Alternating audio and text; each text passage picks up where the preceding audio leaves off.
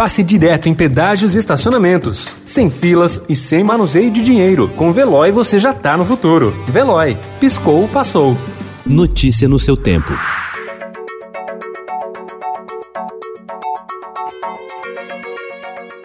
Olá, seja bem-vindo. Hoje é quarta-feira, 9 de dezembro de 2020. Eu sou Gustavo Toledo, ao meu lado, Alessandra Romano.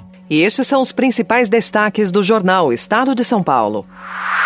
Pazuello bate boca com Dória e contesta vacinação por estados. Ministro foi cobrado por governadores sobre imunização. Ele disse que a Anvisa tem até 60 dias para analisar vacinas. Reino Unido celebra Dia V. Sem grande alarde ou filas, o imunizante da Pfizer, que exige conservação a baixas temperaturas, começou a ser usado. Distribuição é um desafio. Oxford não garante eficácia em idosos. Ministério da Saúde informou que o primeiro lote da vacina da Pfizer terá 8 milhões e meio de doses. Relatório da PEC emergencial traz economia irrisória. Inflação é a maior para novembro em cinco anos. Arrastão depreda carros na Cracolândia. Lei para navegação de cabotagem é aprovada.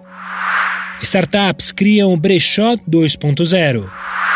Criativos na arte e na vida. Sem a renda dos shows, músicos se reinventam na criação de novas obras e na venda do seu trabalho. Notícia no seu tempo. Pegando a estrada ou só indo no shopping? Com o Veloy você já está no futuro e passa direto em pedágios e estacionamentos, sem filas, sem contato e sem manusear dinheiro. Aproveite 12 mensalidades grátis e peça já o seu adesivo em veloy.com.br.